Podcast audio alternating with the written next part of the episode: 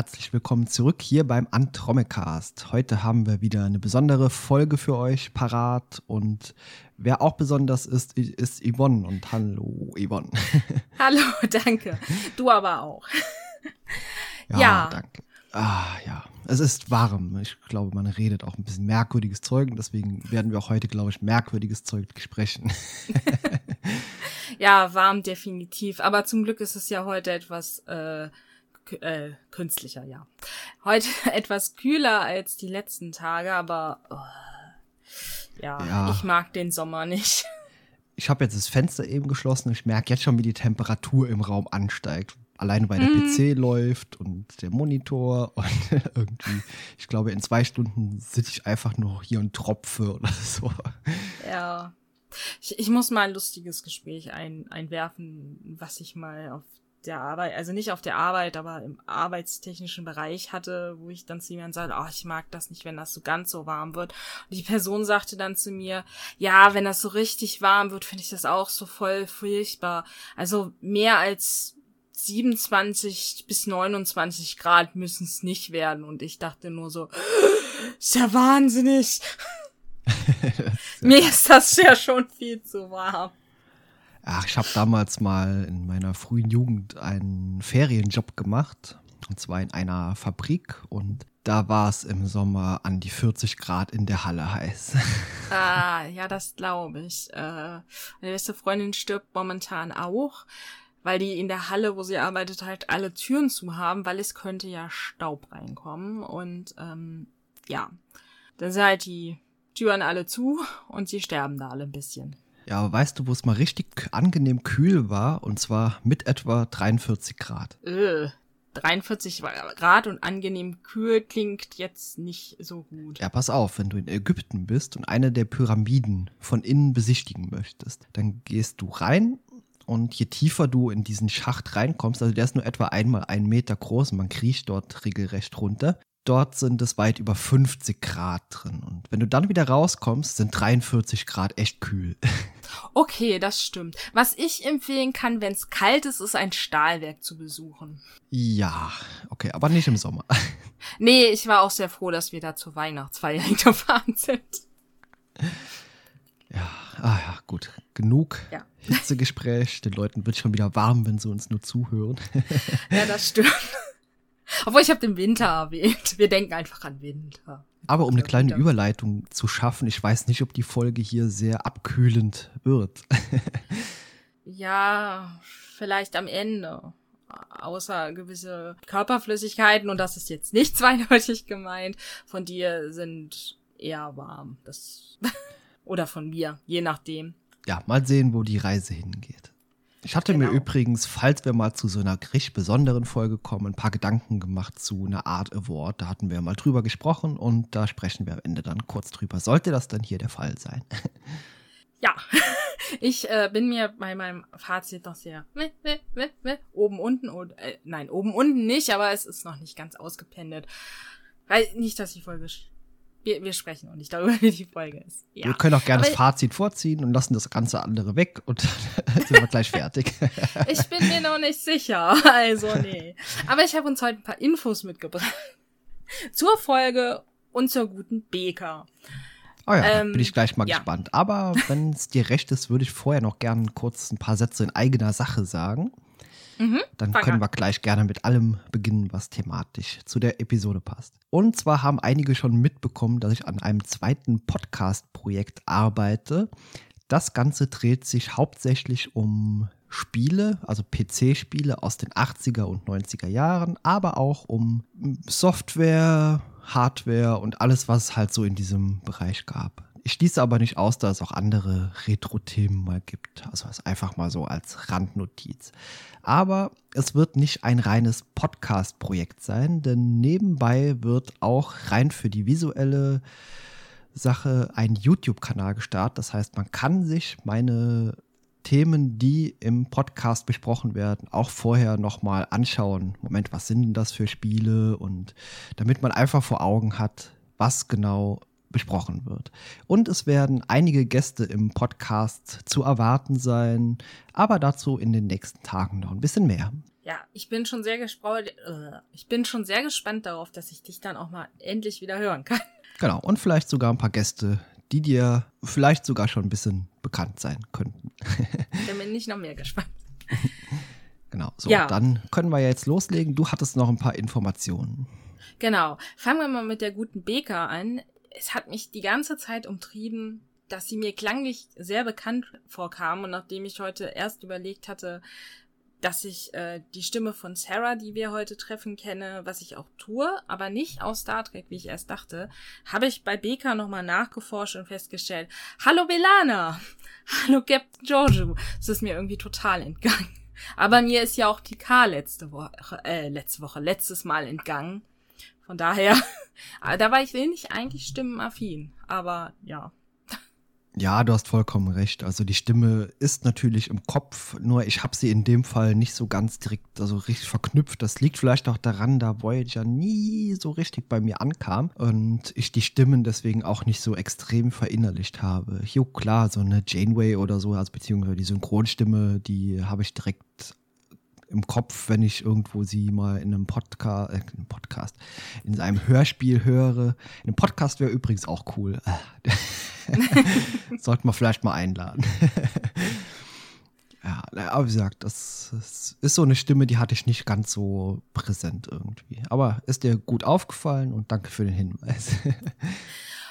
und wo wir gerade bei Voyager waren, bleiben wir mal kurz bei Voyager. Ähm, die Folge, die wir heute besprechen, wurde ursprünglich gar nicht für Andromeda geschrieben, sondern für, für, äh, sondern für Star Trek Voyager. Ähm, statt Dylan hätte Tuvok mit seiner Frau kommuniziert. Okay. Also mehr Infos habe ich auch nicht, aber ich muss sagen, so im Nachhinein habe ich gedacht, die Folge heute, auch wenn ich die andere nicht gesehen habe, finde ich, glaube ich, sehenswerter. Ja, ich weiß auch nicht, ob Tuvok da der interessante Kandidat für gewesen wäre. Eben, seiner daran Emotionsfreiheit. ja, ich weiß nicht, ob so eine Art Liebesgeschichte äh, da funktioniert hätte. Aber mit einem Chakotay hätte ich sie auch nicht sehen wollen. ja, das ist richtig. Aber da hätte ich sie wahrscheinlich eher so gefunden. Bei Tuvok tatsächlich, wie du sagst, so einfach vielleicht nicht so interessant. Ich habe aber auch das Gefühl, dass ich seine Frau äh, irgendwie, ich will nicht sagen uninteressanter finde. Ich bin der Meinung, wir sehen sie auch einmal und wir bekommen ja ihren Brief in einer Folge mit. Ich habe das Gefühl, Tuva kommt mir emotionaler vor als sie. Aber das mag, sich äh, mag mich täuschen. Ja, ist bei Vulkanien immer ein bisschen schwierig. Und wenn man ja. eine Folge ansetzt, die prinzipiell erstmal für viel emotionale Dinge steht. Naja, ich weiß nicht, ob das so gepasst hätte. Deswegen bin ich nee. eigentlich ganz froh, dass sie genau da ist, wo sie ist.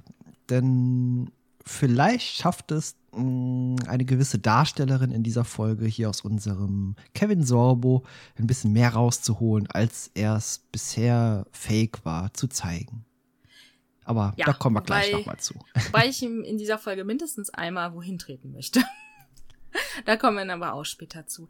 Ähm, und die Folge bei Andromeda sollte ursprünglich eigentlich später in der Serie ausgestrahlt werden, damit wir halt auch eine bessere Verbindung zu Dylan aufgebaut wurde.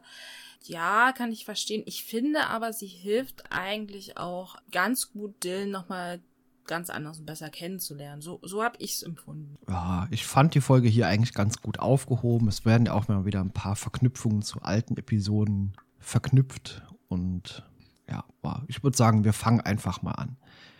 Genau. Ja, eine Randnotiz noch. Letzte Woche war Harper weg und diesmal ist Trans nicht zu sehen. Zumindest. Ja. Abgesehen von der Wassermelone. Aber, ja. Und ich bin vielleicht sogar ganz glücklich drum. Ich weiß nicht, ob sie hier in diese Folge so wirklich so gut reingepasst hätte. Wenn es weiß. Gut, kommen wir gleich noch mal am Ende drauf, vielleicht. Ja, was ich dazu kurz sagen kann, ist, ähm, ich mag Trans ja sehr, aber ich habe sie in dieser Folge jetzt nicht vermisst und ähm, ich hatte nicht das Gefühl, dass was fehlt dadurch, dass sie nicht da ist. Also von daher folge ich dir tatsächlich, dass es jetzt nicht unbedingt ähm, schlimm war. Genau. Ja, okay. Wollen wir mit dem Zitat der Woche anfangen? Du hast es bestimmt wieder parat. genau. Das Zitat der Woche lautet, Es heißt, Atome werden von schwachen Kräften gebunden. Warum nicht die Wahrheit zu geben? Das Universum wird von der Liebe zusammengehalten. Michiro von Kerr war jistischer Physiker. Ist dir während dieses Zitat lief die tolle Musik im Hintergrund aufgefallen? Mist. Na gut, die hören wir über die Episode mehrfach. Das ist immer diese, ach, diese leicht melancholische Liebesmelodie, die immer dann läuft, wenn Dylan und seine Frau irgendwie im Bild sind. okay. Ja, ich habe mir, mir ist halt aufgefallen, dass da Musik war, aber ich habe tatsächlich nicht bewusst wahrgenommen, dass es nicht die war, die wir sonst da hören an der Stelle. Aber naja, ich achte ja jetzt momentan auf Androiden, da kam auf jeden Fall mindestens einmal welche vor. Mindestens zwei habe ich gesehen. also von daher. Ähm, findest du, das Zitat passt diese Woche?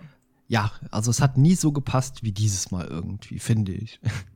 Ah, ich glaube, eins hatte ich, was ich fand, was auch ziemlich gut passt, aber ich kann jetzt auch gar nicht mehr sagen, welche Folge und ob es denn besser gepasst hat. Ähm, ja, der Titel der Folge ist Reise in die Vergangenheit, beziehungsweise im Original The Banks of Lisi.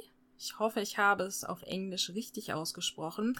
Passend zu unserem guten Kevin Sorbo und seiner Vergangenheit als Herkules, ähm, ist der Lisi in der mythischen Griecho äh, in der griechischen Mythologie der Fluss des Vergessens in der Unterwelt und ähm, die Seelen der Verstorbenen, wenn die von dem Wasser trinken, dann vergessen die vollständig ihr vergangenes Leben, finde ich in Bezug auch irgendwie ganz passend. Also ich meine, hier vergisst niemand sein altes Leben, aber so dieser Schmerz, wenn man dann im Reich der Toten ist und seine Vergangenheit hinter sich lässt, muss natürlich, ja, ist, also zumindest wurde er, finde ich, in Herkules und Xena immer als nicht wirklich schön dargestellt, weil die ja auch sehr separiert waren in, auf den, in den elysischen Gefilden, um mal von den schönen Seiten der Unterwelt zu sprechen. Die Möglichkeit ist ganz nett. Ich glaube, Dylan würde sich das vielleicht manchmal auch wünschen. Ja, das stimmt. Obwohl die Folge hat ja auch so einen Herkules-Moment, aber da kommen wir ja gleich auch nochmal dann zu. Die Erstausstrahlung war am 20.11.2000 und bei uns wurde sie am 17.10.2001 ausgestrahlt. Ähm, die Autoren waren Ashley Miller und Zach Stans und der Regisseur war David Winning. Ja, vielen Dank dafür. Und dann sind wir auch schon in der Folge und die Andromeda ist zurück am schwarzen Loch, wo wir unseren Anfang quasi genommen haben im Pilotfilm. Ich glaube, wir erfahren an der Stelle auch noch gar nicht, dass es das schwarze Loch ist, aber. Ja, das habe ich mir in dem Moment da eigentlich schon ja. denken können. Also, ja. Also, ich auch. Ja. Ich finde nur irgendwie, es wird dann später, glaube ich, zwei, dreimal so nochmal betont, betont. Und ja, den betritt die Brücke und wird von einem ja, Alien, das eher grau ist, mit so einer Art verlängertem Kinn angesprochen. Später erfahren wir, dass es Hone ist und er ist ein Perseide. Dylan meint nur, er soll kurz warten, weil er dann erstmal mit Romy besprechen will, weil die hat gerade ja ganz schön zu tun. Sie beschreibt es auch mit, also sie mach, äh, sie haben eine Verbindung zum schwarzen Loch und Robbie bezeichnet das, äh, als wenn das dein Gehirn mit einem schwarzen Loch verbunden ist, dann ist das nicht lustig und dann beruhigt sie nochmal, ja, es ist halt bald vorbei. Aber ich habe mich auch gefragt, äh, was sind denn das für zwei Typen da auf der Brücke, als ich dies zum ersten Mal gesehen habe. Ja, aber äh, ja. wir haben doch beim letzten Mal, als Baker in diesem Kloster ankam, war das nicht auch so ein Knilch, der dort in dem Kloster sie empfangen hat? Ja, ich meine, das war auch ein Perseide. Wobei ähm, ich beim letzten Mal schon geguckt hatte, was es für eine Rasse ist, weil ich, um mal kurz vorwegzusehen, wir sehen nicht zum letzten Mal in der Serie Perseiden und ich konnte mich nicht mehr in die Folge so gut erinnern, sondern an eine andere. Und ich habe immer gedacht, ah, da war irgendwas und ich hatte die Folge auch nochmal gesehen, aber da stand halt nicht bei, ob es tatsächlich ein Perseid ist. Eventuell stand da sogar irgendwas anderes. Das hat mich ein bisschen irritiert. Aber es war auch mein Gedanke. Hm, das hatte ich irgendwie direkt in Erinnerung. Die sehen genauso aus irgendwie. Genau.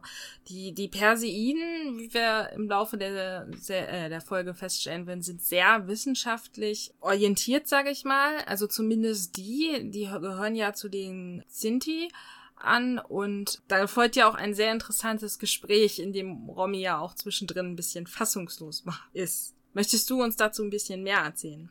Ja, Romy ist ein bisschen am Rummeckern, da sie selbst sich nicht so richtig unter Kontrolle hat, äh, da die Aliens halt auch irgendwie ihre kompletten Kapazitäten, Rechenkapazitäten irgendwie hier reserviert haben und ja, es ist auf jeden Fall interessant. Also wir erfahren auch, die Perseiden arbeiten an verschiedenen Technologien, wie unter anderem Teleportation und dann sind wir wieder ein bisschen bei Star Trek und Beamen gibt es offenbar hier nicht, aber dazu später mehr und zwischendurch wackelt auch hier die Andromeda ein bisschen. Das liegt einfach daran, dass Andromeda, bzw. die KI das nicht so schnell ausgleichen kann wie gewohnt, da eben ihr System relativ ausgelastet ist. Genau, und an der Stelle beleidigen, fand ich, beleidigen sie die Perseide so ein bisschen, weil die meinen dann, ja, sie sind sich ja der Einschränkung ihrer KIs halt immer schon bewusst. Also, wo ich mir so denke, hm, danke.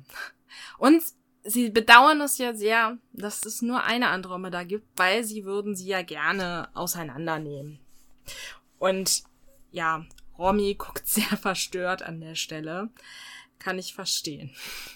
Ja, aber schauspielerisch nicht sehr gut dargestellt und irgendwie guckt sie da irgendwie so ein bisschen, ach, ich weiß nicht, das, das würde jeder GZ-SZ-Darsteller glaubhafter hinbekommen, so wie sie da geguckt hat.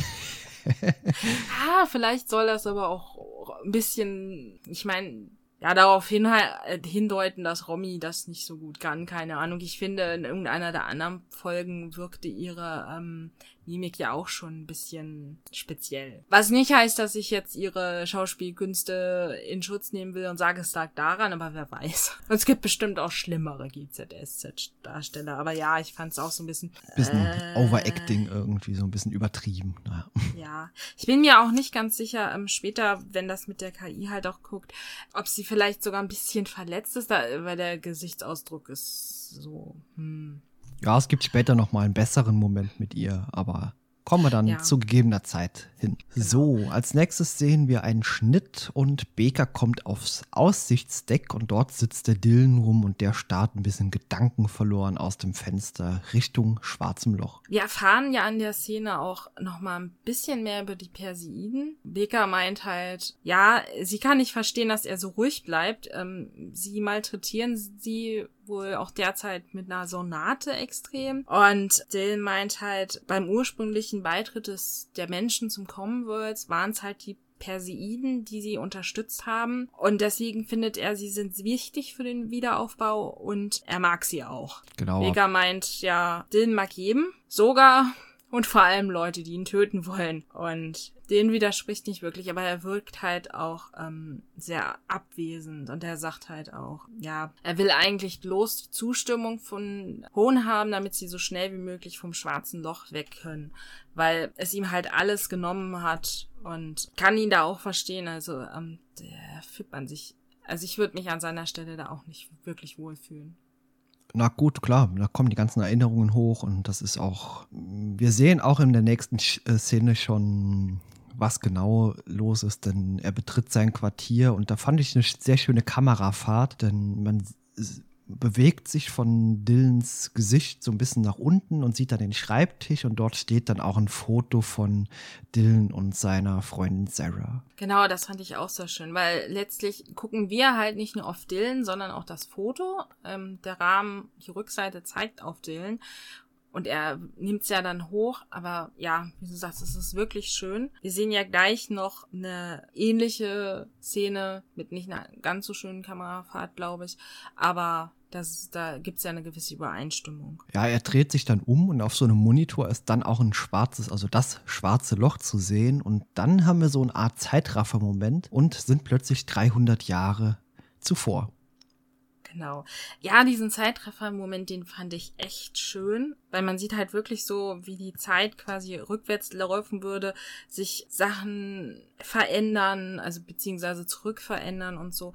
Was ich, ich nur, was ich in der Szene noch ganz schön fand, irgendwie war, wenn er den Monitor anblickt, dann sagt er ja auch, ich vermisse dich, Sarah. Und ich finde, ich weiß nicht, wie es dir da ging, aber seine Stimme, wie hat auch so, so ein bisschen elektronisch vibriert und bevor diese, dieser Rückwärtslauf der Zeit anfing. Ja, das sollte es einfach auch audiovisuell darstellen, dass man sich jetzt ein bisschen zurückbewegt. So, und jetzt 300 Jahre quasi in der Vergangenheit sehen wir Sarah und die nimmt ebenfalls ein Foto von ihr und Dylan in die Hand und dann klingelt es auch schon an der Tür. Dann kommt ein Nietzscheaner rein. Ähm, wie wir erfahren, ist das Ismail Khalid. Und sie meint dann irgendwie so, ja, er hätte nicht persönlich kommen können müssen.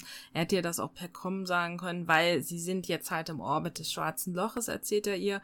Und ja, er macht dann noch so einen Witz und meint, wäre ihm das doch eingefallen, bevor er die lange und beschwerliche Reise über den Flur gemacht hätte. Und sie nennt ihn dann eine kalte und gefühllose Bestie von einem Mann, was, denke ich, auch als Scherz gemeint ist.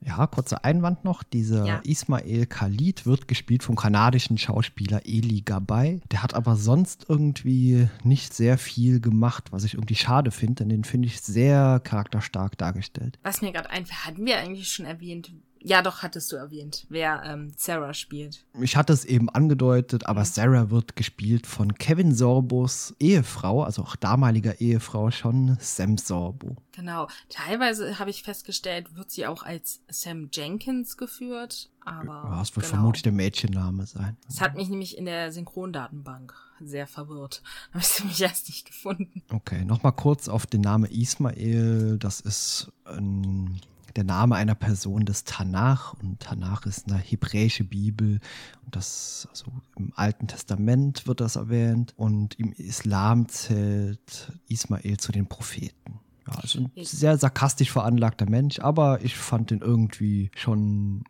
cool. ja, um mal vorzugreifen, in meinen Notizen steht auch mein Lieblings-Nietzscheaner bisher.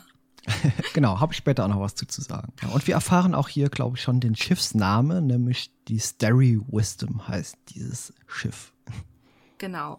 Soll ich dir noch ein paar Infos zur Starry Wisdom schon mal vorab mitgeben, bevor wir die Szene wechseln? Kannst du gerne machen. Vorab, der Name Starry Wisdom ist übrigens auch der Name eines Sektenkultes bei H.P. Lovecraft, und zwar in der Kurzgeschichte Der leuchtende Trapezoeder beziehungsweise im Deutschen The Haunter of the Dark. Ich mag ja Lovecraft, aber die Geschichte sagte mir tatsächlich nichts. Muss ich mal nachholen. Okay, ja, auf jeden Fall interessant. Und die Starry Wisdom ist ein kleines Langstreckenforschungsschiff und zwar der Klasse To Seek to Find. Und sie ist deswegen auch nicht großartig bewaffnet und hat im Gegensatz zu Andromeda auch keine künstliche Intelligenz hat aber dafür sehr äh, leistungsfähige Triebwerke. Das wird als Grund genannt aus der Quelle, die ich habe, dass das vielleicht ein Grund ist, warum Sarah ausgerechnet ähm, so eine Klasse ausgewählt hat. Andererseits könnte ich mir halt auch vorstellen, naja gut, wir sind mitten im Krieg. So ein Forschungsschiff kriegt man dann vielleicht noch mal ein bisschen leichter als ein Kriegsschiff. Ja, das stimmt auf jeden Fall. Vor allem Kriegsschiffe hatten in der Zeit damals vermutlich Besseres zu tun, als irgendwelche Rettungsmissionen durchzuführen. Genau. Ja, auf jeden Fall interessant und danke noch für diese Randnotiz. Ja, und dann gibt es eine Außenansicht von diesem Schiff und wir sehen danach Ismael mit Sarah, äh, ja, die treiben auch um dieses schwarze Loch herum. Also sie sind einfach auch dort, um Dylan zu retten. Und das haben wir ja schon in der Folge Die große Schlacht erfahren. Da wurde es ja auch schon mal erwähnt, dass Sarah halt auf den Weg gemacht hat, Dylan zu retten. Da war das ja, glaube ich, ähm, auch mehr nur so ein Gerücht, ähm, was der Captain von dem anderen Schiff, die Freundin von Dylan, wusste, hier stellen wir fest, ja, sie ist definitiv da und will versuchen, ihn zurückzuholen. Ja, auf der Brücke hier sehen wir auch wieder eine Tarn, also dieses Insektenvolk. Und der Captain erwähnt auch so am Rande, dass sie wohl eine feindliche Patrouille im Slipstream abhängen konnten auf dem Weg zum Schwarzen Loch. Kurzer Einwurf zu der Tarn. Das ist Twilight und die wird mal wieder von Elizabeth Ty gespielt, die bis jetzt immer diese Titan gespielt hat. Die Nietzscheaner nennt Khalid auch also er sagt, das ist nicht sein Volk, das sind Verräter, die brauchen sich nicht als Nietzscheaner zu bezeichnen, so wie die handeln. Ja, und das ist endlich mal so ein Nietzscheaner irgendwie mit Eiern, irgendwie habe ich mir gedacht. ja, irgendwie Raid ja. war ja schon irgendwie cool und hier Ismail ist irgendwie eine richtig coole Socke.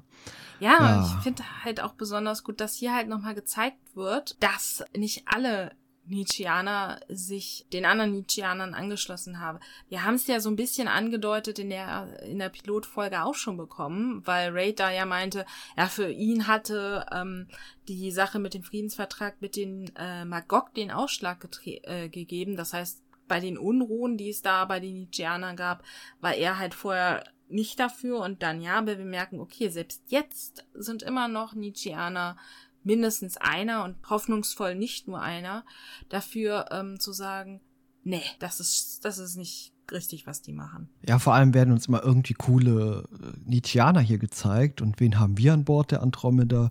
Ein Typ, der heißt wie eine Tür. Äh, ja, klasse. Ja. Warum haben wir den Typ da nicht? Der ist doch viel cooler als Tier, oder? ja, ja ich kann auch immer noch nicht mehr nachvollziehen, warum ich Tier mal toll fand. Ich war ein ja. Teenager, es waren wahrscheinlich die Hormone. Er taucht in der Folge ja auch erst sehr spät auf und das, was er dann tut, okay, er hat einen guten Moment, aber er hat auch wieder so ein paar alberne Momente. Aber dazu später dann mehr. Sarah gibt dann auch ein paar Anweisungen und sagt, ähm, dass sie Schwerkraftkapseln fertig machen sollen und wer uns wird dann halt auch klar, was sie vorhaben. Also sie versuchen mit diesen Kapseln die Andromeda aus dem schwarzen Loch zu holen. Und ich finde, am Ende dieser Szene ähm, sieht man halt auch in Sarahs Blick wirklich ihre Liebe für Dylan. Ja, das sie sagt ja auch, äh, halt durch, Dylan, wir holen dich da raus. Genau. Das sagt sie so relativ leise und dann starten wir auch schon in den Vorspann. Nach dem, Spor Vor Nach dem Vorspann sind wir dann immer noch auf dem Kommandodeck der Starry Wisp Oh Gott, ich kann heute nicht sprechen. Der Starry Wisdom. Ja, und Sarah will wissen, ob die Testkapseln bereit sind, aber sie warten noch auf Daten der Langstreckensensoren. Weil wenn sie jetzt die ähm, Kapseln starten würden und die Nietzscheaner noch in ihrer Nähe wären, es wäre ein regelrechtes Lauffeuer, wenn sie, also für die Sensoren. Und sie meint dann, okay, sie wartet jetzt schon ein Jahr, also wir haben damit auch eine Zeitgabe, Angabe, wie viel Zeit vergangen ist. Dann kann sie jetzt auch noch für ein paar weitere Stunden Geduld haben, aber man merkt ihr halt an, dass es ihr auch echt schwer fällt, wenn es jetzt auch nur ein paar Stunden sind, einfach zu warten. Ja, es war auf jeden Fall ein sehr, sehr schönes Gespräch zwischen Sarah und Ismail. Das hat mir irgendwie auch emotional schon sehr gut gefallen. Allgemein ja. die Gespräche in der gesamten Folge, da ist kein einziges Gespräch dabei, das ich irgendwie schlecht fand. Wir erfahren in dieser Szene halt auch, dass Dylan und Khalid befreundet waren. Er meint, sie waren Blutsbrüder und ja, das finde ich halt auch gut. Er hat nicht nur einen arschigen Verräter, Nietzscheaner-Freund. Ja, es können ja auch nicht alles immer Arschlöcher sein. Irgendwie wurden uns ja die meisten ja. ist jetzt so irgendwie vorgestellt. Ja, Sarah Eben. erzählt dann auch, wie sie Dylan kennengelernt hat. Nämlich der hat sie gerettet, als sie von den Magog angegriffen wurden. Das war die Szene, wo ich eben meinte, da geht die Tür auf und da kommt er wie Herkules dort rein stolziert. ja. Genau. Also genau genommen ist es ja auch mehr eine Erinnerung, weil Khalid, wie wir dann später sehen, war auch dabei. Schön finde ich, dass Sarah auch nicht dieses diese Maid in Nöten ist, weil den ersten reinstürmenden Magog der sich, der kämpft gerade mit Khalid, also in dem Moment wissen wir noch nicht, es ist Khalid, es ist ein Soldat in einer schwarzen Rüst, naja, ein schwarzen Anzug. Er sieht irgendwie aus wie Motorradfahrer, weil der Helm auch so wirkt. Und sie erschießt den Magog dann. Ja, du weißt doch nicht, ob er vorher nur durch die Gänge mit dem Motorrad gefahren ist. ja, gut, ja. kann sein. ja, es sieht ja. auf jeden Fall wirklich aus wie so ein bisschen umlackierter, umlackiertes Motorrad-Outfit. Naja, okay. Ja, Sarah macht dort auf jeden Fall irgendeine Art ja. Experiment und sie will auch gar nicht mitgehen, äh, bevor dieses Experiment nicht beendet ist. Und Dylan beendet das einfach mal sehr schnell auf seine eigene Art und Weise. Genau. Er schießt auf die Apparaturen bzw. die Maschine und sagt, nun können wir gehen. Und Sarah meint dann noch Admiral Stark. Sie hätte, hätte sie schon von ihm gewahr, äh, gewarnt. Und wie wir ja schon erfahren haben, ist Admiral Stark ist ja Sarahs Tante. Und ähm, Hunt meint, äh, Hunt sag ich schon, Dill meint dann noch, äh, was sie denn gesagt hat. Und ähm, Sarah meinte, naja, wenn sie ihn trifft, dann würde sie sich entweder in ihn verlieben oder ihn umbringen. Genau, Dylan sagt ganz trocken, ja, das sagen wir alle. ich finde ich finde übrigens die englische, ich bringe jetzt mal den englischen Text kurz rein, da sagt er ja, ah, I have that effect. finde ich auch ganz nett. ja, auf jeden Fall auch eine schöne Szene. Ein bisschen über, überzeichnet, aber äh, auf jeden Fall auch witzig.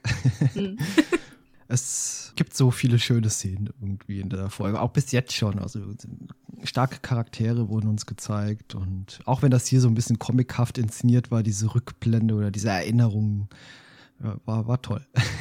ja, ich meine, wir sehen da ja auch noch einen jüngeren Dylan und eine jüngere Sarah. Und oh. da waren die noch so ein bisschen anders. Nein, aber finde ich gut. Oh, die Szene war schön. Dann geht's zurück auf die Andromeda, zurück in die Zukunft also auf die zukünftige Andromeda, nicht auf die Andromeda, die am schwarzen Loch rumtreibt in der Vergangenheit. Das wird nachher vielleicht noch ein bisschen verwirrend zu erzählen. und dort kommt ja. Rev mal wieder zu Dylan ins Aussichtsdeck. Und irgendwie ist dieses Aussichtsdeck inzwischen stark zugewachsen. War das beim letzten Mal auch schon so extrem hydroponischer Garten mäßig? Ich habe mich tatsächlich während dieser Folge gefragt, ob das denn eventuell zwischendrin schon einfach so war, dass wir gedacht haben, wir sind im hydroponischen Garten und das war das. Ja, ich habe mir Observ Observation Deck übrigens aufgeschrieben, deswegen habe ich vergessen, was du gesagt hast. okay. Naja, auf jeden Fall kommt jetzt Rev und er hat natürlich wieder viele philosophische Sprüche dabei. Ich, ich muss sagen, diesmal äh, habe ich Rev äh, in Teilen nicht zugestimmt. Also die Szene an sich ist schön. Ähm, ich, woran ich mich ein bisschen äh, gestört habe, ist er philosophiert halt darüber, wie so, was, so etwas Schönes wie ein Stern, so etwas Hässliches wie ein schwarzes Loch gebären kann. Und ich dachte mir so, naja, also wenn wir es jetzt mal umdrehen, kann auch ein schwarzes Loch schön sein, weil ich finde zum Beispiel die vor allen Dingen die Darstellung, die sich ähm, passieren vorher Dylan auf dem Monitor angeguckt hat, recht hübsch. Und ich meine, die Sonne ist ja auch etwas sehr zerstörerisches und gefährliches. Also ja, ich weiß, wie er es meint, aber trotzdem. Ja, er meint ähm, das natürlich nicht visuell hässlich, sondern er meint das eigentlich so von der Zerstörungskraft irgendwie. Ja, aber deswegen sage ich ja auch, auch die Sonne ist ja sehr zerstörerisch. Ähm, aber ja, ich, ich mag aber auch, wenn er sagt, ähm, es frisst alles, was ihm zu nahe kommt. Und damit hat er ja sehr recht. Und genau. ja, man merkt doch eindeutig, dass er mit Beka geredet hat. Er sagt dann halt auch, nachdem er das gemeint hat, inklusive ihrer Vergangenheit. Und ich denke so, ja, okay, Beka. Er sagt, glaube ich, auch, dass Beka ihm das gesagt hat. Und das, was dann kommt, fand ich halt definitiv auch sehr schön. Er, er erzählt ja über sein Noviziat im Krishnamurti und da hatten die so schreiende Felsen. Also die Schrei Felsen haben scheinbar nicht geschrien, aber man ist halt hingegangen, um ähm, zu schreien, um zum Beispiel Frustration, Verlangen oder andere Dinge rauszulassen. Genau, er sagt übrigens Krishnamurti, ein ah, Noviziat okay. und Jiddu Krishnamurti war ein indischer Philosoph und Theosoph. In seinen wichtigsten Veröffentlichungen thematisiert Krishnamurti spirituelle Fragen wie die Erlangung vollständiger geistiger Freiheit durch Meditation. Also ist mal wieder direkte, direkte Sache hier mit Rev und sein Gedöns, was er da halt macht. und es ist, wenn man jetzt auch von Khalid's Namen ausgeht, mal wieder eine, Richt eine Anspielung in Richtung von Glauben. Also schon die zweite in dieser Folge. Ja. Aber das und, haben wir ja eigentlich in jeder Folge bisher ja, irgendwie gehabt. Aber, aber ich finde es halt, also es gefällt mir und ich, es ist mir halt früher echt nie aufgefallen. Und ja, wie viel da drin steckt, das hatten wir ja schon mal. Und ja. Genau. Den möchte übrigens keine Steine anschreien. Genau, dann sagt Rev einfach, ja, dann sprechen sie halt leise. Es soll auch einfach irgendwie eine, er soll einfach nur halt mit jemandem darüber reden oder es aussprechen. Und er schlägt ihm dann einfach vor, eine Art Brief für Sarah zu verfassen und ins schwarze Loch zu schicken, auch wenn man nicht weiß, ob ihn überhaupt jemand lesen wird. Genau, das sagt man ja so auch ganz oft. Und ich persönlich finde auch tatsächlich, ähm, dass das hilfreich sein kann, wenn man sich so die Sachen einfach von der Seele mal äh, schreibt das ist ja auch dieses Schreib einen Brief und schick ihn nicht ab. Genau. Das fand ich auch gut. Und dann sehen wir einen Szenenwechsel. Baker besucht Harper, der ist offenbar mit diesen Perseiden in einer Art Labor und der hat dort eine, so einen Teleporter irgendwie zum Laufen gebracht. Genau. Und die teleportieren jetzt eine Pflanze, die kommt auch an, aber explodiert. Ja, was ich auch irgendwie sehr lustig fand, äh, Harper erklärt auch Baker irgendwie die Funktionsweise und irgendwie die Perseiden, die rufen immer von hinten so wieder rein und erklären irgendwie die Fachbegriffe, die Harper irgendwie ja. so. das fand ich irgendwie lustige Szenen. genau, weil Harper erzählt ja von Mona und Lisa und die Lügen und in 75 Prozent der Fälle, aber mit den Daten aus dem schwarzen Loch können sie sich einen Lügenschutz basteln und ich denke mir so, okay. Aber wie du vorhin hast du ja schon erwähnt, so ähnlich wie das Beam bei Star Trek, an der Stelle steht in, äh, in meinen Notizen auch, also Beam gibt es bei Andromeda nicht. Genau, ja. Wie du schon sagtest, das mit dem Beamen oder Transportieren von dieser Pflanze hat nicht so ganz geklappt, denn das Ding fliegt denen um die Ohren und das klebt denen noch allen im Gesicht irgendwie rum. Ja, und genau. dann wieder zurück zu Dylan und der ist währenddessen dabei, diese Botschaft für Sarah aufzuzeichnen. Kann ich noch ganz kurz äh, zurückgehen? Ich hätte nämlich noch eine Frage an dich. Ja, frag. Äh, und zwar, was mich irgendwie verwirrt hat, vielleicht ist es auch einfach nur ein anders gemeint oder so, aber die Perseiden sagen ja, ähm, dass sie mit diesen Daten quasi eine Sternenkarte, also Daten aus dem Staat noch eine Sternenkarte benutzen wollen und da diese benutzen sie dann quasi beim Teleportieren, um alles wieder zusammenzusetzen. Ist das jetzt wirklich im Sinne einer Sternkarte oder übertragen gemeint gewesen? Wie siehst du das? Hast du das besser verstanden als ich? Ja, das ergibt an der Stelle hier für mich tatsächlich wenig Sinn. Das hätte ein bisschen später für mich Sinn ergeben, wenn die gesagt hätten, hätten, okay, die gleichen die Daten aktuell mit den mhm. Daten von vor 300 Jahren ab, um halt diesen Transportzyklus, was sie später ja tun werden, irgendwie berechnen zu können. Dann ergäbe das für mich Sinn. In dem Moment hier hat das auch irgendwie keinen Sinn für mich ergeben. Okay. Übrigens haben wir den Tod von Trans Walter betrauert. Ich, ja. Wir sollten froh sein, dass Trans in dieser Folge nicht auf, äh, äh, vorkommt, weil vielleicht hätte, hätten wir dann gesehen, wie sie Harper umbringt. Ja, wer weiß, wo sie ist. Vielleicht ist sie auf eine Art Fortbildung irgendwo außerhalb. Hoffentlich nichts, wo sie Slipstream-Flüge machen muss. Genau. ja, so, dann nochmal kurz zu Dylan, habe ich ja gerade schon gesagt. Der zeichnet gerade eine Botschaft für Sarah auf. Und das fand ich auch wieder eine sehr schöne und emotionale Szene. Mhm, denn mhm. es gelingt ihm offenbar nicht, Lebewohl in Worte zu fassen. Also da hat er vermutlich schon jetzt mehrere Anläufe gebraucht. Ja, er meint irgendwie, ähm, er versucht das ihr schon seit Stunden zu sagen, aber er kann das nicht. Und ähm, er sagt ja auch, dass er sie jeden Tag vermisst. Und ja, ja, die Szene war schön. Und ich finde sie schön geschnitten, weil die Nachricht hören wir ja weiter, während die Szene wechselt und wir jetzt nicht mehr in Dylans Quartier sind, sondern bei Sarah. Genau, in der Vergangenheit. Denn Dylan hat vermutlich nicht damit gerechnet, dass Sarah diese tatsächlich empfängt und die ist plötzlich sehr ergriffen und ja, dann reißt die Verbindung aber auch sehr schnell wieder ab. Es, man hört eigentlich nur noch, wie sagt Dylan und man, ich, ich, es ist nur ein Wort, aber ich fand das schön, wie das war, wie die Szene war. Heute ist nicht so mein Tag, habe ich das Gefühl. Ja, und dann sind wir wieder zurück in der Zukunft bei Dylan. Also es war nur eine kleine Szene in der Vergangenheit. Dylan ist wieder auf der Brücke und die Andromeda wackelt wieder. Und Harper meldet sich aus dem Hintergrund von einer der Konsolen dann und sagt, ja Moment, hier ist irgendwas merkwürdig und Dylan traut sich auch gar nicht zu fragen, was das sein soll. Und einer der Perseiden, der wird plötzlich ganz hibbelig im Hintergrund und sagt, dass sie offenbar irgendwie eine Nachricht aus dem schwarzen Loch empfangen. Genau. Und die Nachricht ist halt von Sarah. Äh, also es ist, das Signal ist eine Nachricht von Sarah Kamera. Und dann das Signal bricht aber sehr schnell wieder ab und den ruft halt sofort, ähm, dass Harper das Signal sofort zurückholen soll. Genau. Und dann jetzt wieder zurück in der Vergangenheit. Die rätseln dort gerade, wie es sein kann, denn die Andromeda ist dort immer noch in der Zeit eingefroren. Und gut, die ahnen jetzt noch nicht, woher diese Nachricht tatsächlich kommt. Das Signal kann dann aber wieder aufgebaut werden und Dylan fragt, ja, was zum Teufel tut ihr denn hier? Ja, genau. Und dann wechseln wir halt wieder auf das Kommandodeck der Andromeda. Warte. Und sie sagt halt nur, ja, ich musste die Stelle, weil ich habe ein bisschen länger gebraucht wegen dem Absatz. Und Sarah meint, ähm, sie sind halt da, um ihn zu retten. Und Dylan meint, dafür bist du etwas zu spät. Und danach möchte er lieber mit ihr alleine sprechen. Genau, unter vier Augen. Aber ich glaube, du hast eben die Andromeda mit dem Schiff von Sarah verwechselt. nicht so wild. Also wir befinden uns jetzt gerade nicht auf der Andromeda, sondern auf dem Schiff von Sarah. Hast nur Andromeda gesagt.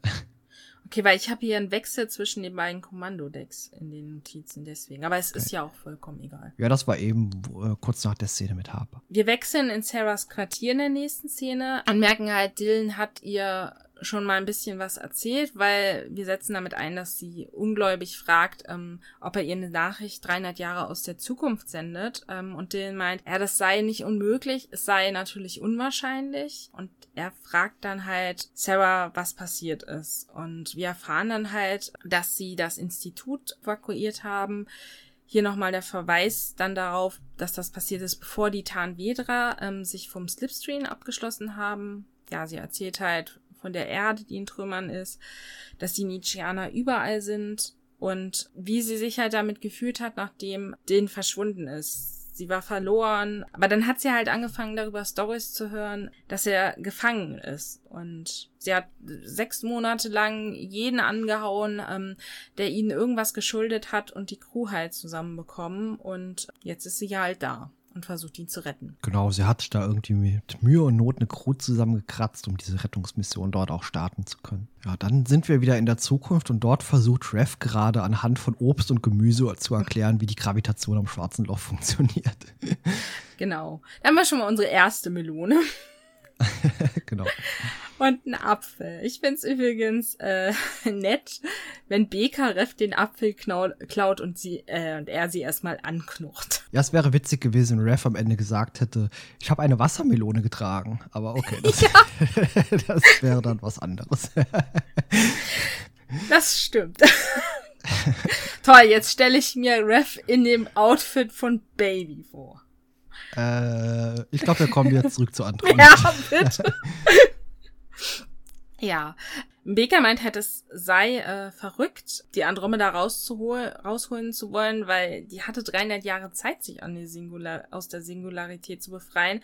Es hat ja nicht geklappt und ähm, dafür bräuchte es halt wie Rev dann meint, ein Wunder. Ja, und Harper ist, glaube ich, ganz begeistert davon, äh, dass Sarah den retten will, weil er meint, wenn seine Flamme, wenn er mal eine hätte, ihn aus dem schwarzen Loch holen würde, sollte er da mal drin sein. Äh, das würde er nicht ablehnen.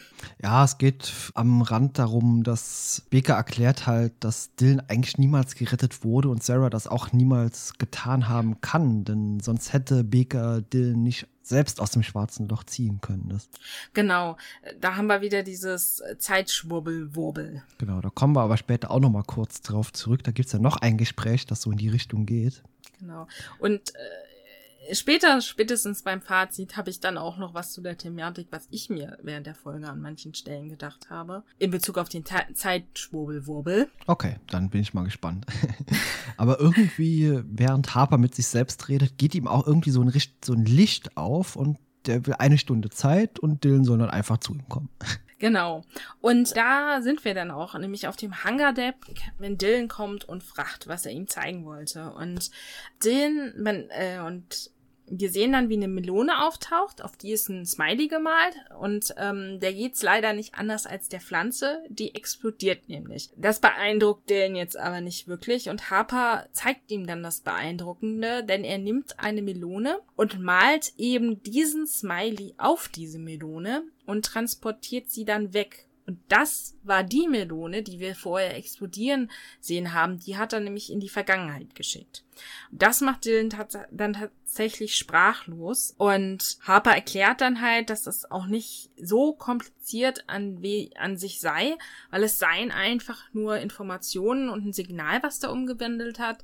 Mich hat es an der Stelle dann einmal mehr an die Vorstellung vom Beam erinnert, dass es halt wirklich eigentlich nichts anderes ist, weil beim Beam werden ja die Informationen auch bloß weitergeleitet. Auch der Signalverstärker später erinnert mich tatsächlich an den Transporterpuffer. Aber es ist eine Einbahnstraße im Moment noch. Dylan erkennt das dann auch, okay, Einbahnstraße, drückt dann Harper so eine Melone in die Arme und geht dann erstmal wieder fort. Und dann sind wir wieder bei der Stereo Wisdom. Die sehen wir erstmal kurz ähm, im Orbit des schwarzen Loches und dann sind wir immer, äh, dann sind wir wieder in Sarahs Quartier die will gerade was trinken, als ein Hologramm von Dylan bei ihrem, bei ihrem Quartier auftaucht. Ja, und er meint dann, ähm, ja, sie sollte das wohl nicht trinken, das würde ihr Wachstum hängen und sie äh, hemmen und sie nervös machen. Ja, daraufhin erschreckt sie sich wegen ihm und lässt den Becher fallen. Ja, was wäre jetzt passiert, wenn die jetzt da einen Herzinfarkt gekriegt hätte, weil der einfach äh, da erscheint und die fällt um und ja, toll. naja, hier wird auf jeden Fall nochmal um über ein bisschen Zeitreisetheorie gesprochen, alternative Zeitlinien und bei Dylan erklärt ihr, Moment, ich wurde halt nie aus dem schwarzen Loch befreit und Sarah sagt, ja, sie könnte ja dadurch, dass sie ihn rettet, eine alternative Zeitlinie erschaffen und vielleicht würde das dann doch alles klappen. Ja, also ich, das ist, finde ich, so eine Art, ja, ich, Verdrängung von ihr wahrscheinlich auch, weil sie kennt eigentlich die Wahrheit. Sie möchte sie aber nicht hören und sie möchte sie auch noch nicht ähm, wahrhaben. Und ja, Dylan meint halt auch in der Szene, ja, das ist kein Holodrama, sondern Realität. Und ja, Sarah meint aber, die Mathematik würde das hier halt nicht ausschließen. Und dann halt eben, was du meinst, dass sie eine andere Zukunft erschaffen könnte. Ja, ja. Es war auf jeden Fall eine schöne Szene. Aber als das nächstes definitiv. kommt irgendwie auch meine Lieblingsszene der Folge dann. Denn kurz darauf erscheint Dylan dann auf der Brücke bei Ismael und der sieht ihn, geht zu ihm und sagt Captain an Deck und salutiert. Und da hatte ich eine Gänsehaut, muss ich wirklich zugeben. Das ja, ja das, die Szene war toll, weil die restliche Crew kommt dann ja auch direkt und also wie du sagst, die Szene war wirklich toll. Und Sarah kommt dann auch und die meint halt dann noch, ähm, sie sollen ihre Freundschaft wieder aufleben lassen und geht dann halt zu ihren, ähm, zu ihrem, äh, ja, zu ihren Kollegen im Hintergrund und redet ja, ein bisschen mit denen. Ich, ich wollte Konsole sagen, ich kam nicht auf Konsole, genau. Und Dylan erkundigt sich dann ja auch bei Khalid, ähm, wie Sarah geht.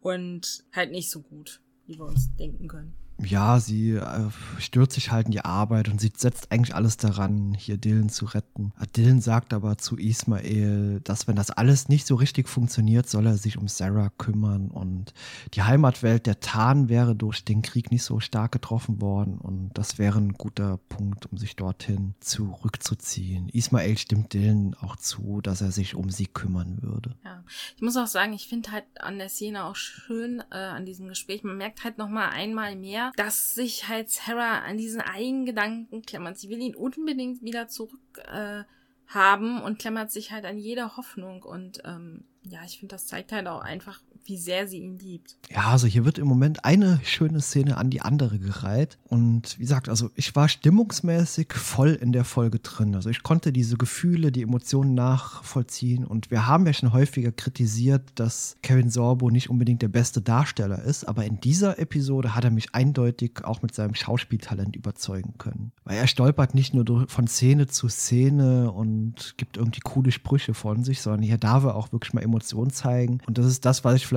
anfangs meinte. Vielleicht hat seine Frau auch einen großen Anteil daran. Ja, und zum anderen, ja, ich sag mal ganz ehrlich, dass er kann natürlich nur mit dem arbeiten, was, mit, was ihm gegeben wird. Und das kommt dann natürlich auch dazu, dass ihm hier mit dem Drehbuch natürlich auch mehr in die Hand gegeben wird als, ja, zum Beispiel in der Kinderfolge. um sie Musst du das jetzt noch mal erwähnen? ja, ich wollte es doch einmal rausholen. Ich habe vorhin mit einer Arbeitskollegin telefoniert und äh, ich hatte ihr von dem Podcast erzählt und da habe ich auch gesagt so, aber weißt du, falls du dir es anguckst, nicht die Kinderfolge. Ja, ich musste in der letzten Woche schon an die Kinderfolge wieder denken. Ich habe nämlich nachts auf der Arbeit hier Dinge von Interesse, Gruß Gregor. die haben auch irgendwas von Kindern erwähnt und dass das nicht die beste Idee ja, wäre. Ja, die Borg-Folge. genau. und, und ich dachte nur so, ey, Nee, die Folge war gut. Wenn man die Kinderfolge betrachtet, definitiv. Und die haben übrigens Erster unterschlagen. Weil da gab's noch einen furchtbaren, ätzenden Borgjungen, der mich übrigens an, ich habe inzwischen, nee, ich habe Heiliges Namen doch nicht verdrängt. der hat mich, glaube ich, so retrospektiv, retrospektiv, glaube ich, an, erinnert der mich an Hayek. Der ätzende Borg, der zum Glück die Folge nicht überlebt. Da sage ich jetzt mal nichts zu. ja. Okay. Es ist ja nie gut, wenn irgendwelche Leute sterben, auch wenn sie ätzend oder nervig Nein, sind. Nein, ja. also, ja, äh, ich drück's mal anders aus. Ich bin mir auch gar nicht sicher, aber ich gehe davon aus, dass er gestorben ist. Ähm, es ist nicht schade, dass er nicht mit auf die Voyager gegangen ist. Okay, das kaufe ich dann eher, ja. ja. Okay, ja, hier nochmal zurück jetzt. Und zwar die Sarah und Kollegen starten jetzt diese eben erwähnten Kapseln um die Andromeda vom schwarzen Loch wegziehen zu können. Ja, und die fliegen dorthin und bringen sich bei der Andromeda in Position. Sarah lässt anschließend dann auch noch weitere Kapseln starten, also quasi die zweite Welle. Aber jetzt bekommen sie ein Problem, denn Nietzscheaner nähern sich, offenbar ein Stealth-Jäger von den Drago Kasov. Und die haben wir ja schon mal gehört. Genau, das sind ja die, die sich die Gebeine von äh, Drago Musevini von Tiers Stamm geholt haben. Wir merken immer mehr, das sind keine netten Typen. Vince hatte Dylan in der Szene auch einen sehr lustigen Satz, finde ich. Er kann es nicht erwarten, sein Gesicht zu sehen, wenn Sarah ihn rettet. ja. ja, aber ja. schön. Ja. Durch den Angriff der Nietzscheaner verlieren sie aber den Kontakt zu den Kapseln und dadurch trudelt die Andromeda in eine andere Umlaufbahn, was jetzt nicht wirklich gut ist. Und dann beginnt die an der Konsole, wo Sarah steht, da ist so ein Schalter und der fängt schon mal an Funken zu sprühen. Khalid und Dylan waren bei der Sarah und Khalid rettet sie auch. Und ich hatte das Gefühl, Dylan wollte sie eigentlich auch retten, aber er ist ja nur ein Hologramm und konnte nichts ausrichten. Aber Sarah ist gerettet, aber Khalid ist schwer verletzt, woraufhin Dylan jetzt das Kommando über noch ein Schiff hat. Genau. Aber kurze Sache, bevor wir zu weit fortschreiten. Mhm. Da habe ich nämlich zwei Fragen. Erstens, wie kann Dylan sein eigenes Gesicht sehen, wenn er von Sarah gerettet wird? Denn er müsste ja eigentlich über Zurück in die Zukunft, so wurde uns, uns bisher erklärt, funktioniert die Zeitlinie, verschwinden in dem Moment, wo er gerettet wird, oder? ähm, ja, ja. Genau, da die Zeit sich ja dann geändert hat. Wenn es nach dieser Zeittheorie geht, wie wir es bisher kennen. Wenn es natürlich alternative Zeitlinien sind, dann nicht, denn dann gibt es zwei Dillens erstmal. Ja. so, zweite Frage, äh, bevor diese Konsole bei Sarah explodiert, was ist das für ein rotes Licht? Warum leuchtet das und warum piepst das immer schneller wie eine Bombe? Na, so, so, hm. sowas wie ein Annäherungssensor vielleicht, ich weiß es tatsächlich nicht weil das ergab irgendwie keinen Sinn für mich. das Ding ich kann mich daran also auch nur noch sehr dunkel irgendwie erinnern. gewarnt, dass das Ding gleich hochfliegt. Der Slipstream ist offline äh, und es gibt schwere Stehen und Dylan will, dass die ähm, noch nicht gestarteten Kapseln für ein Manöver genutzt werden, bei dem sie die Nietzscheaner kleiner machen wollen oder anders ausgedrückt. Die Nietzscheaner sollen dadurch ins schwarze Loch geraten. Und Sarah will das ja nicht, weil wenn sie die Kapsel nicht mehr haben, dann können sie ja die Andromeda nicht retten. Aber den stellt halt recht richtig fest, ja, wenn das Schiff jetzt zerstört wird, dann können sie das genauso wenig tun. Hast du eben erwähnt, dass bei dem Rettungsversuch Ismail verletzt wurde und dass dort ein Rettungsteam dann noch dazukommt, um ihn zu behandeln? Das Rettungsteam habe ich nicht erwähnt, aber dass er verletzt wurde und Dylan deswegen das Kommando übernimmt. Okay, gut.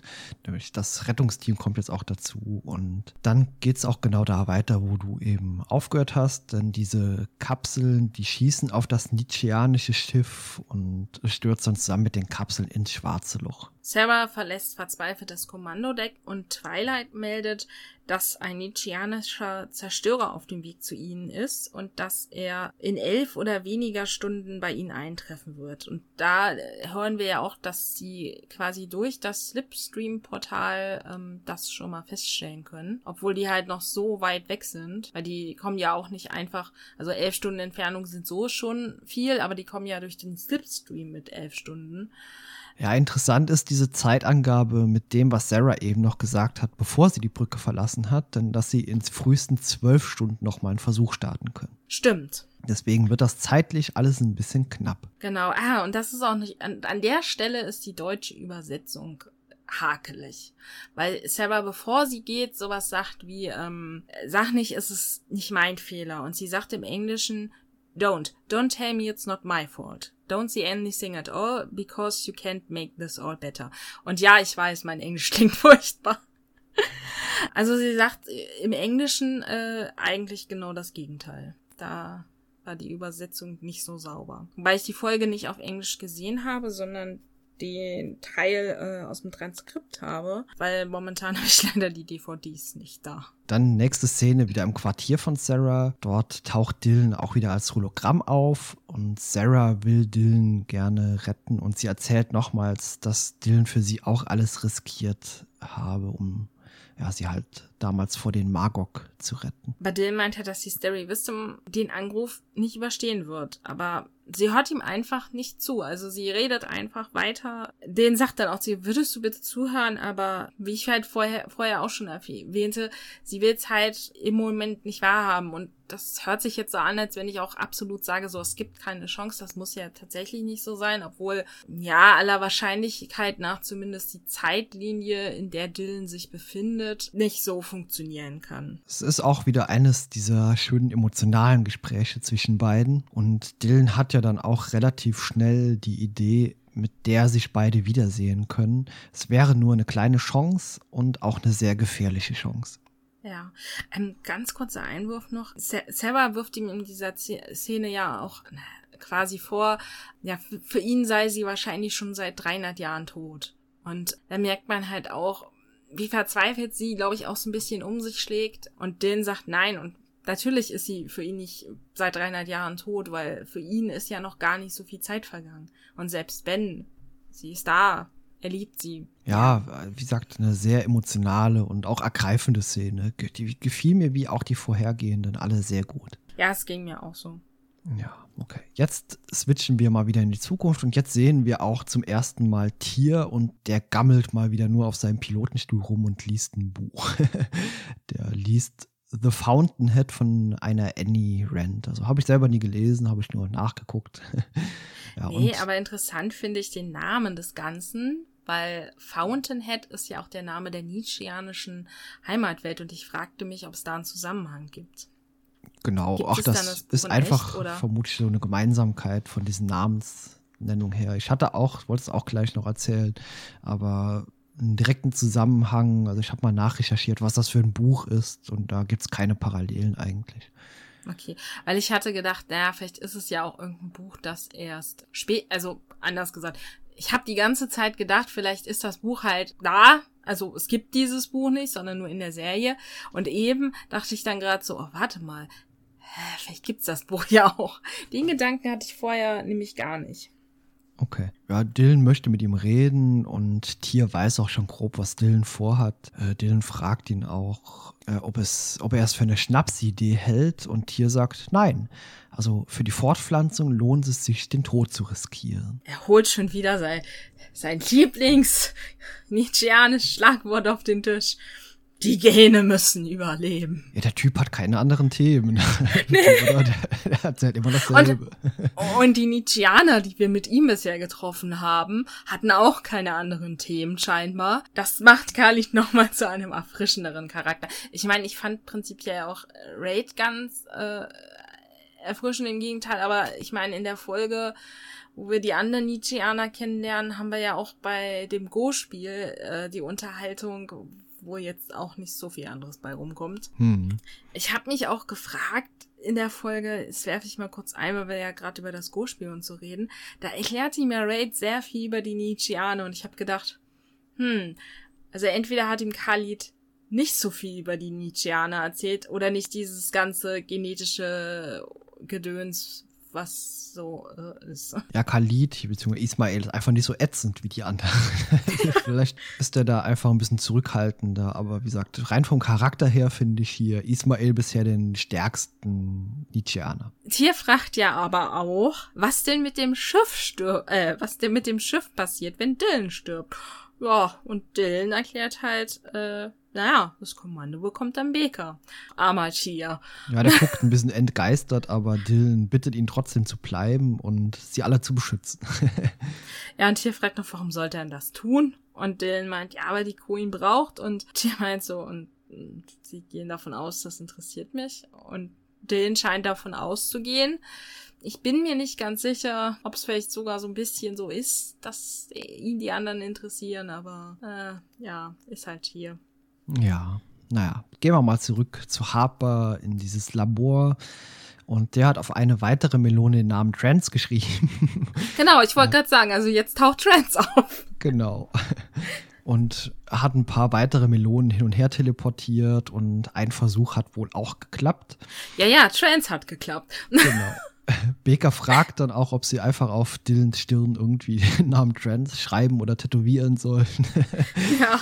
Denn wenn das alles nicht funktioniert mit dem Transportieren von Dillen, dann gäbe es Melonensalat beziehungsweise Dillenmatsch an der Wand. Ja, aber er meint halt, äh, also Harper, ja, er schickt Dillen in die Vergangenheit und gibt ihm einen Signalverstärker mit. Den soll der Sarah geben und dann kann er die beiden zurückholen. Und er erklärt ja auch extra nochmal, dass seine Quote bei Pflanzen inzwischen bei 100% liegen. Also die explodieren zumindest nicht mehr. Mhm, genau. Aber ja. Zweifel hat Harper trotzdem noch. Ja, klar, gut, ich würde auch zweifeln, wenn ich so eine Apparatur hätte. Selbst, ich meine, das Ding ist gefährlich und es kann eklige Sachen verursachen. Melonenguts. Genau. Und dann gibt es eine Szene zwischen Romy und Dylan auf dem Flur. Ja, die Szene, die ich vorhin meinte, als ich sagte, ich würde Dylan gerne mal wohin treten. Ja, das war eine merkwürdige Szene. Erzähl sie uns mal. Ja, also Romy und Jin sind auf dem Korridor und Romy sagt, ähm, dass sie seinen Plan für eine ganz schlechte Idee hält. Jin sagt zwar, ja, seine Chancen kennt er, die sind 50-50 und damit kann er halt leben. Und Romy sagt halt, ja, die Crew kann die auch damit leben. Was ist mit seiner Mission? Die ganze Hoffnung liegt auf seinen Schultern, die Welt wieder aus dem Chaos zu holen. Ja, und die Sache wäre halt größer als er und Dylan müsste objektiv sein. Ja, Daraufhin berührt Dylan sie und fragt, ob sie das spürt. Oder sind das nur Sensoren, die das alles wahrnehmen und das berechnen? Ja, er kann nicht objektiv sein, weil er ist im Gegensatz zu ihr ja keine Maschine. Und man merkt halt, wie Romy das auch echt mitnimmt, weil sie hat ja Gefühle. Vor allen Dingen auch für ihn. Und äh, für sie ist das ja auch ganz furchtbar, weil wie auch immer sie darüber redet, objektiv zu sein.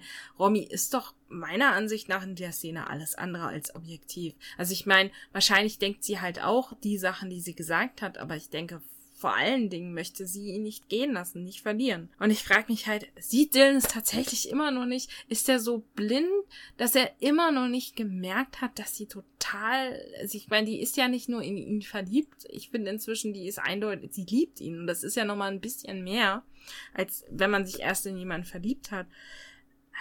Und dann habe ich mich aber auch gefragt, wer zur Hölle kommt bitte auf die Idee, Kriegsschiffen Bewusstsein und Gefühle zu geben? Ja, die Frage könnte man nicht stellen. Ich fand die Szene äh, aus der Ansicht, wie du sie erklärt hast, auch nicht schön.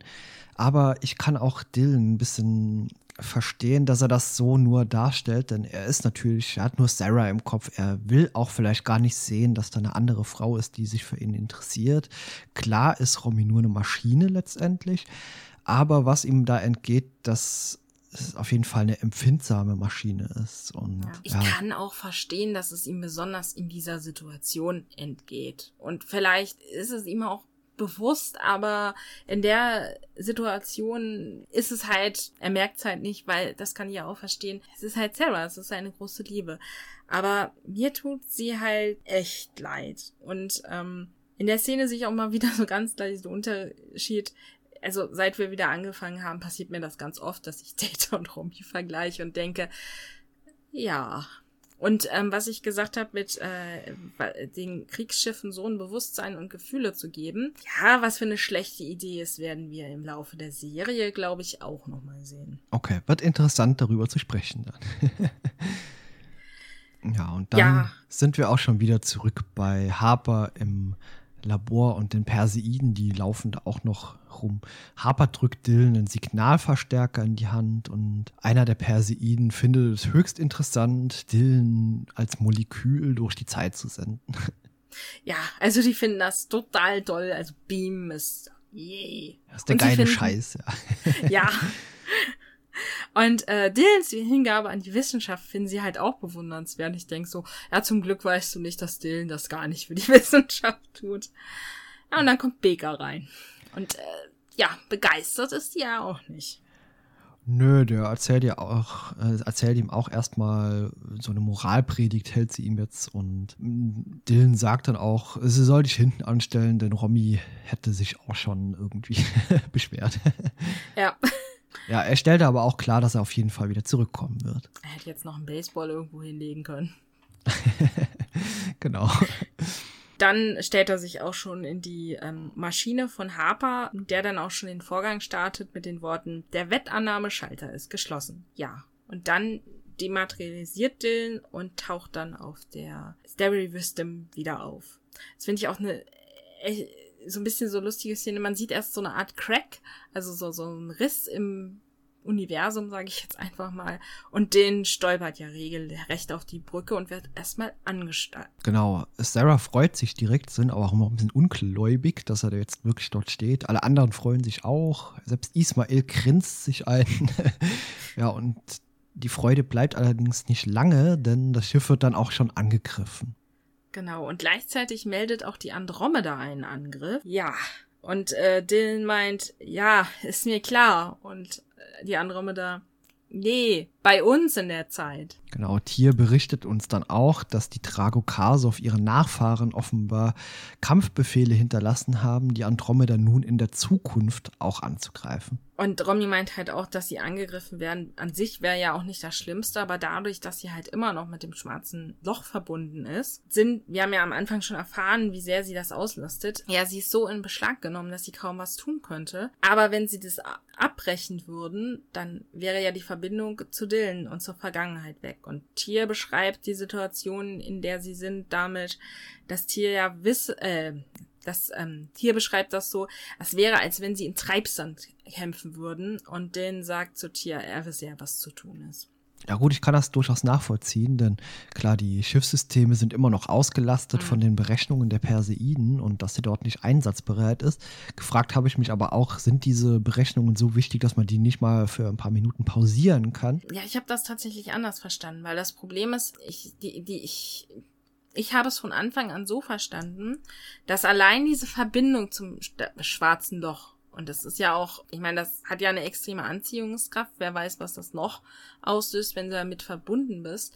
Ich glaube, das Problem ist, dass die Andromeda nicht einfach die Berechnung beenden müsste, sondern dass die Andromeda die Verbindung zum schwarzen Loch lösen müsste. So habe ich das verstanden. Und damit wäre ja die Verbindung zu Seelen weg. Ja, okay, das ergibt natürlich Sinn. Ich habe das auch in meinen Notizen stehen, aber erst ein bisschen später. Naja, egal.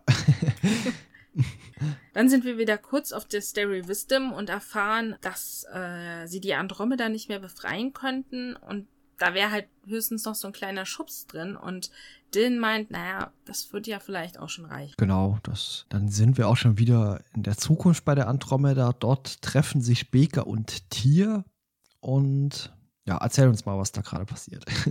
Ja, die beiden zielen erstmal mit ihren Waffen aufeinander ähm, und Baker faucht Tier halt an, wenn er auch nur daran denkt, Dylan zurückzulassen, ähm, dann soll er das bitte ganz schnell vergessen, weil sonst kriegt er halt Ärger mit ihr. Und Tier senkt, wie ich finde, tatsächlich auch erstaunlicherweise, weil auch nicht groß mehr gesagt wird, die Waffe. Und er stellt fest, für sie beide ist Dylan halt ähm, lebendig mehr wert als tot. Und ja, damit hat sich das Thema auch wieder und Tier geht und Becker lässt ihn gehen.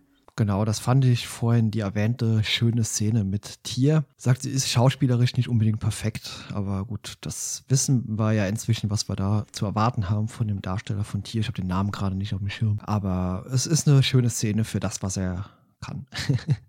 Dylan ruft dann das angreifende Schiff und das Gespräch wird aber so umgeleitet, dass es den Anschein hat, als käme es von der Andromeda. Da habe ich mich kurz gefragt, wozu? Weil ihnen ist ja scheinbar eh schon klar, dass es da eine Verbindung zur Vergangenheit gibt, aber ja, wahrscheinlich war es die bessere Wahl, ihnen nicht noch zu sagen, dass Dylan in der Vergangenheit ist. Weil wer weiß, was sie dann noch gemacht hätten. Ja, genau, so habe ich das auch verstanden. Naja, in der Zukunft darf Tier jetzt wieder seine hässliche 3D-Brille aufsetzen und ja. der macht jetzt hier wieder den Über-Nietzscheaner und steuert gleich drei Schwadronen Angriffsjäger auf einmal. genau, während Beker und Harper da sitzen und quasi nichts tun. Genau, Harper sagt ja auch noch, ja, ach komm hier, der kann das doch mit links, wenn sonst nichts weiter ist. Ja, wieder in der Vergangenheit jetzt sehen wir die Andromeda, die sich am schwarzen Loch befindet und die bewegt sich etwas. Also die bekommt jetzt eine andere Umlaufbahn um das schwarze Loch. In der genau. Zukunft geht auch der Angriff weiter und Tier schafft es mit einer List, den Angreifer zu vernichten. Genau. Was, was mich so ein bisschen irritiert hat in der Vergangenheit ist, ähm, dass denen ja nochmal, ja, nun sehen wir, ob sie anbeißen. Und ich denke mir, okay, wollen sie jetzt die Nietzscheaner in der Vergangenheit austricksen, dass die Andromeda sich bewegt oder so? Mich hat irgendwie, ich habe nicht verstanden, was die wollen, aber okay. Ja, es war da ein bisschen verschwobelt irgendwie so ein bisschen dargestellt. ich dachte mir, vielleicht liegt es auch an der Synchro, ist dort ein bisschen unfein übersetzt worden. Aber es ja. war trotzdem verständlich irgendwie, was sie uns damit sagen wollten. Also im Englischen ist es now we see if they take the bait. Hm. Also im Prinzip nicht wirklich was anderes. Okay. Ja. ja. Sie schaffen es auf jeden Fall und Ismael befiehlt dann auch, das System zu verlassen und Sarah küsst Dylan. Und da läuft auch wieder die schöne Musik. Ja.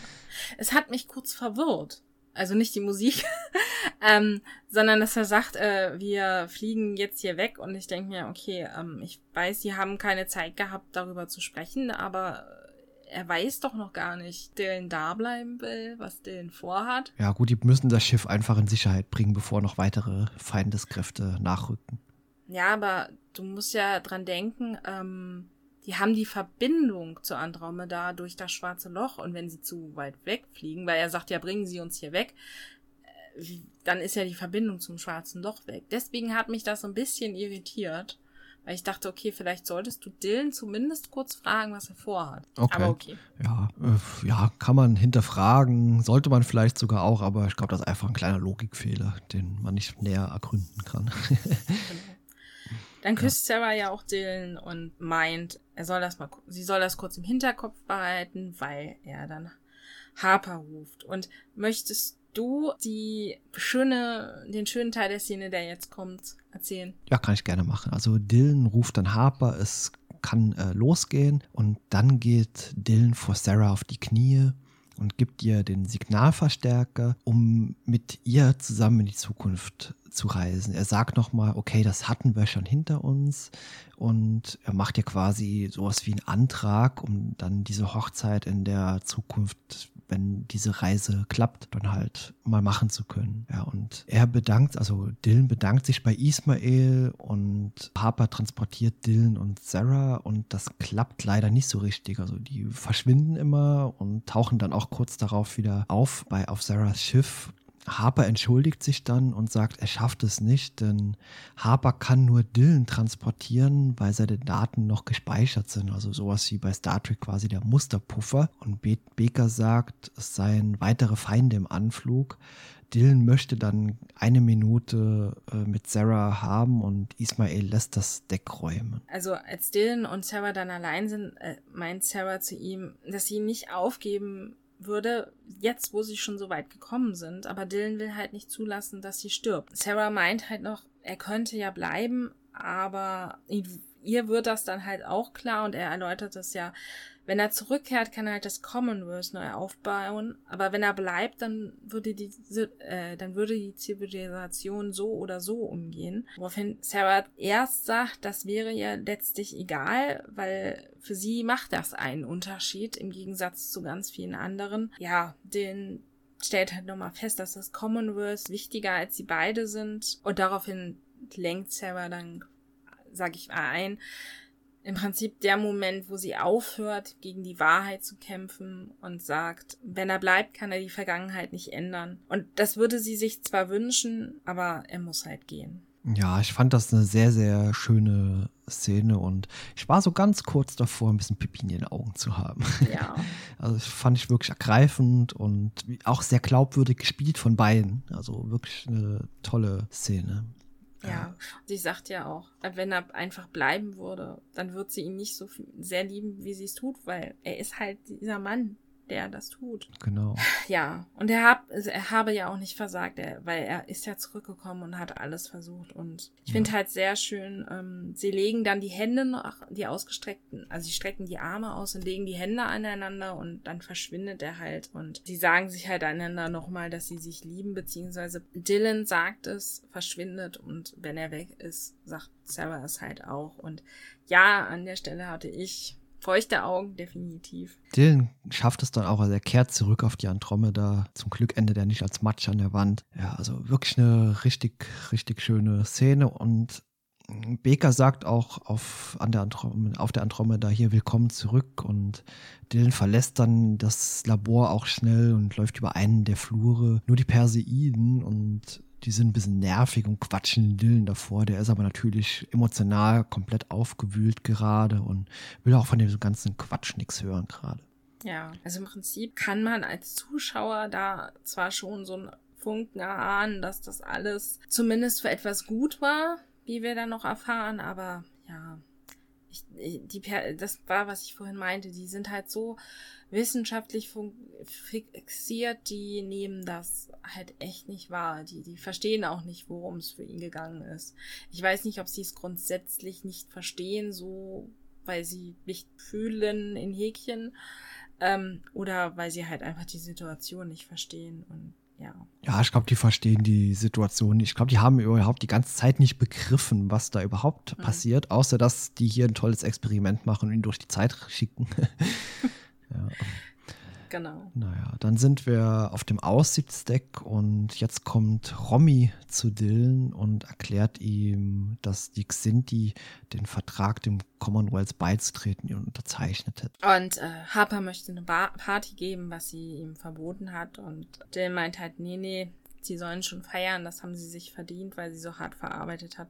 Und Romy findet es dann halt auch gut, dass er so denkt. Und ja, was ich halt schön finde, ist, dass wir halt sehen, dass die ganze Sache natürlich nicht sinnlos war. Zum einen, die ganze Aktion hat das neue Commonwealth einen Schritt näher an eine Existenz gebracht, wegen ähm, der ähm, Unterschrift der Charta. Und Sarah hat ja mit dem, was sie getan hat, dafür gesucht, gesorgt, dass die Umlaufbahn sich so geändert hat, dass die bei Reka Maru sie später hat retten können. Und damit hat Sarah halt Dylan gerettet. Die Szene ist halt auch schön. Ja, Dylan fragt Romy auch noch, ob sie was über das Schiff und Sarah und Ismael erfahren habe, aber da sind in den Aufzeichnungen bisher keine Informationen zu finden, was aus denen geworden ist. Ja, das ist natürlich auch irgendwie so ein bisschen traurig, wenn man gar nicht weiß, was aus seiner Geliebten irgendwie wurde. Ja, auch eine von vielen, vielen starken Szenen. Eigentlich gibt es keine richtig schwache Szene in dieser Episode bis dahin. Ja, auch das Ende, also wenn Romy geht und Dylan dann leise sagt, ob Menschen das nicht immer voneinander tun, wenn sie sich lieben, also mhm. sich retten. Ja, das, die ist echt schön. Ja, toll. Und dann sind wir am Ende. Genau. Ja, super Folge, um es mal vorwegzunehmen. Und ich glaube, ich bin dran mit dem Fazit, oder? Ähm, ich glaube, eigentlich wäre ich dran, aber ich, mir ist es lieb, wenn du heute zuerst machst. Okay, ja, hatten wir ja auch schon, dass ich mal zweimal hintereinander kann ich auch machen, kein Problem. Gut, ähm, ich habe ja während der Folge schon einiges gesagt. Also die Folge hat mich sehr überzeugt und es ist für mich bisher die beste Folge auch, die wir bisher besprochen haben. Den, also von den Folgen, die wir bisher gesehen haben. Und mh, mm, sie hat mich ergriffen, das Schauspiel hat mich sehr überzeugt. Auch die Story mit dieser Zeitreise in Anführungszeichen Zeitreise war schön geschrieben. Wir haben starke Charaktere gesehen. Ismael, also den habe ich ins Herz geschlossen. Ich weiß jetzt nicht, ob wir den nochmal irgendwann sehen werden. Und aber sehr, sehr starker Charakter. Sarah auch eine brillante Darstellerin. Ich frage mich, warum man von ihr auch nicht viel mehr sieht. Also in anderen Serien. Und sie hat es geschafft, dass auch Dylan irgendwie ein bisschen aus sich rauskam und auch ein bisschen mehr Emotionen zeigen konnte. Also alles in allem eine sehr ergreifende Folge für mich. Und ich habe es vielleicht am Anfang schon mal angedeutet. Für mich die bisher beste Folge. Und für mich wäre das sogar ein dieser Awards wert. Ich finde sie gut. Ich finde sie äh, ein gutes Gut. Aber tatsächlich, unsere letzte Zeitreisefolge, ähm, die hat mir auch nicht emotional, aber so insgesamt tatsächlich durch die vielen guten Szenen, die sie ja auch hatte, tatsächlich noch mehr gefallen. Ich habe nochmal, während du geredet hast, darüber nachgedacht und gedacht so, ah, finde ich eine Folge besser und dann festgestellt, ja, also sie ist schön, aber äh, ich weiß nicht. Ich, hört, sie, sie sollte mich wahrscheinlich mehr umhauen, tut sie nicht. Aber ich finde prinzipiell könnten wir ihr gerne trotzdem einen Award, Award geben, weil wir waren uns da glaube ich auch nicht hundertprozentig einig Äh, beziehungsweise, also ich hatte gemeint, so ich finde, man kann auch, wenn nur einer der Meinung ist, sagen, die ist noch einen drüber über gut. Du meintest, wenn wir uns einig sind, aber ich bin immer noch dafür, ähm, das kann man anders sehen. Aber ich würde halt sagen, selbst wenn wir uns einigen sollen, wäre ich dafür, weil auch in Bezug auf spätere Folgen die Folge nochmal wirklich was gibt. Und wenn ich das betrachte, sie noch mal ein bisschen besser ist für mich.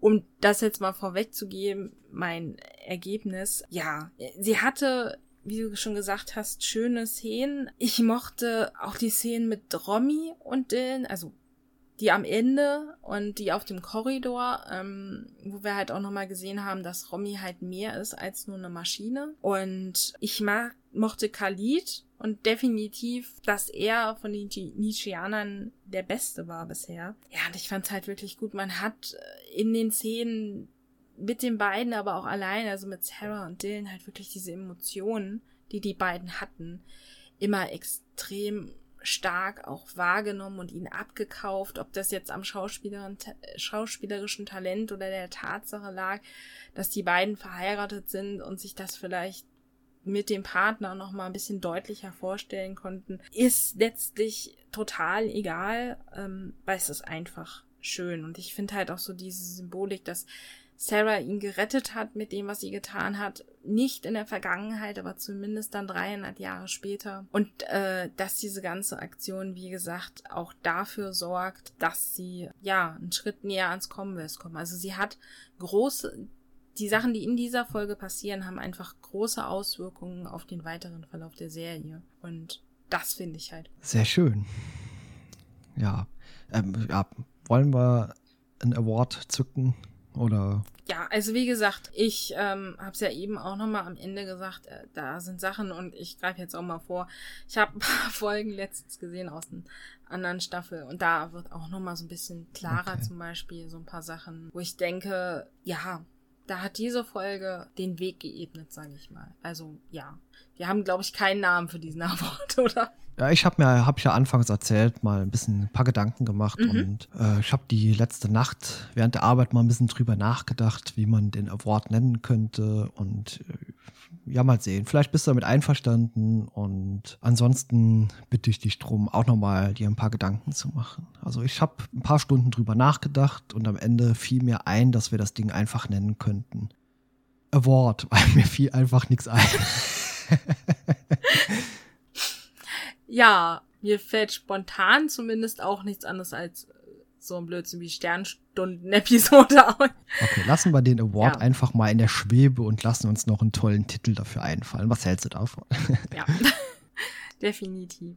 Dabei fällt mir ein, wir könnten uns übrigens auch mal Gedanken machen, ob wir, äh, wenn die erste Staffel rum ist, uns mal überlegen, was wir jeweils für die beste und die schlechteste Folge halten. Ich glaube, deine beste kennen wir schon, obwohl wer weiß, was noch kommt. Äh, wir kennen, glaube ich, aber schon mal unsere schlechteste, egal was kommt. Ja, okay, können wir das Fazit hier schon abschließen, Staffel beendet genau. und ja, wir sehen uns in Staffel 2. okay, gut, sind wir am Ende. Dann haben wir jetzt wieder eine Folge hinter uns gebracht. Sehr schöne Folge ja, ich würde sagen, dann hören wir uns wieder in zwei Wochen. Genau. Bis dann. Ja, dann vielen Dank fürs Zuhören und bis demnächst. Alles gut und tschüss. Tschüss.